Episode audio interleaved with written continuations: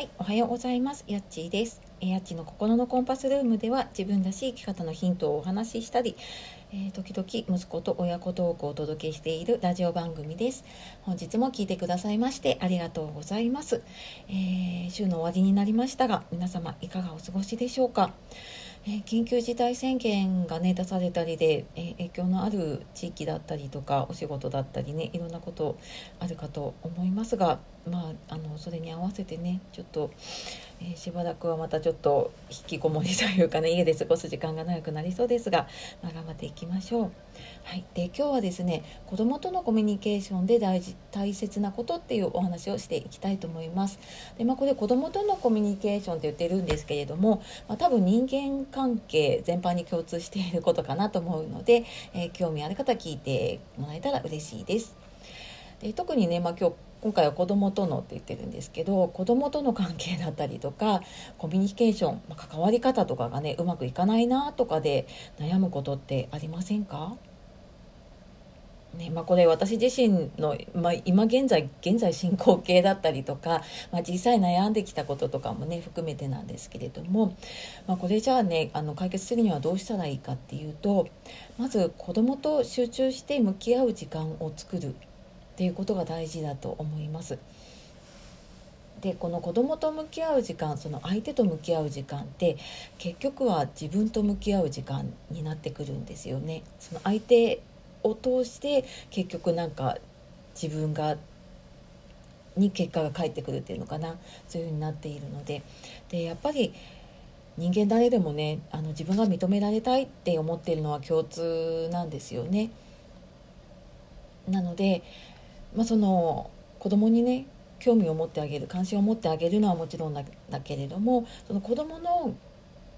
きなこととか興味を持っていることその子どもの関心に関心を持つっていうことを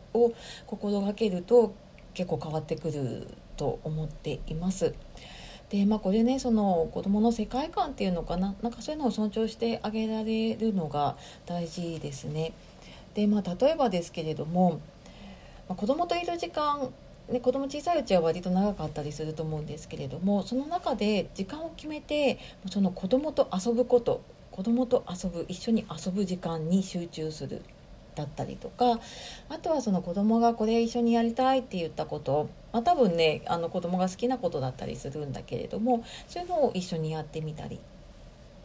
してみるとなんかその子供の世界っていうのかななんでこれが好きなのかなとか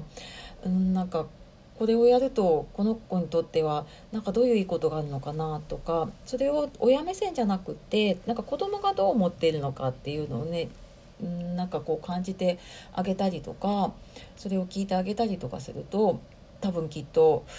楽しい時間が過ごせるんじゃないかなって思うんですね。でうちはどうかっていうとうちは今あの週末とかにね親子ラジオ息子とやっています。でまあ、そうは言ってもねもともといい関係ではなくって一旦ちょっといろいろあってねもう親子関係が崩壊しかけてた時にもう全くもう全然お互いの言うことも信じられなかったりとかしてた時期がねあのありました。でまあ、それをね、まあ、自分とか家族と向き合ってくる中で乗り越えてきた先に私はなんかこうラジオ配信を通していろんなことを伝えたいって思ってでやり始めたんだけれどもなんかやってみたら今小学4年生なのでね息子が一緒に遊ぶことはもう減ってるんだけれどもお互いにコミュニケーションを取れる時間になっていたりとか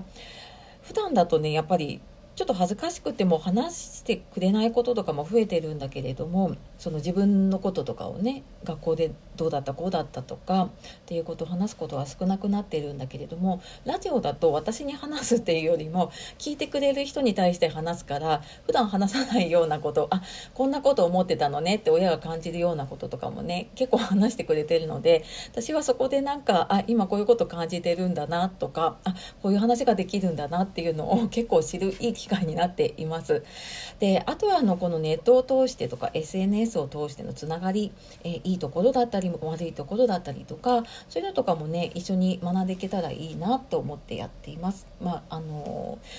多分ねお子さんいる方でラジオやりたいと思っている方ちらほらちょっとね ご質問いただいたりするので、まあ、参考になれば嬉しいです。というわけで、えー、今日は子どもとのコミュニケーションで大切なことで、まあ、ちょっとうまくいかない時はね子供と集中して向き合う時間を作るといいよっていうお話をしてきました。はいでえーと、もしねその親子のラジオに興味のある方がいましたら、えー、以前にラジオ投稿の方で親子トークを結構ずっとやっていてそれををあのノートのサイトの方にまとめたものが記事があるので結構ね初期の頃の初々しい感じの配信とか残っているので、えー、よかったらねあのそちらの方を覗いてあなんかこんな感じでできるんだなって思うのを見てもらえたらいいかなと思います。はい。というわけで今日も最後まで聞いてくださいましてありがとうございました。えー、では素敵な一日をお過ごしください、えー、また次の配信でお会いしましょう。やっちがお届けしました。さようなら。またね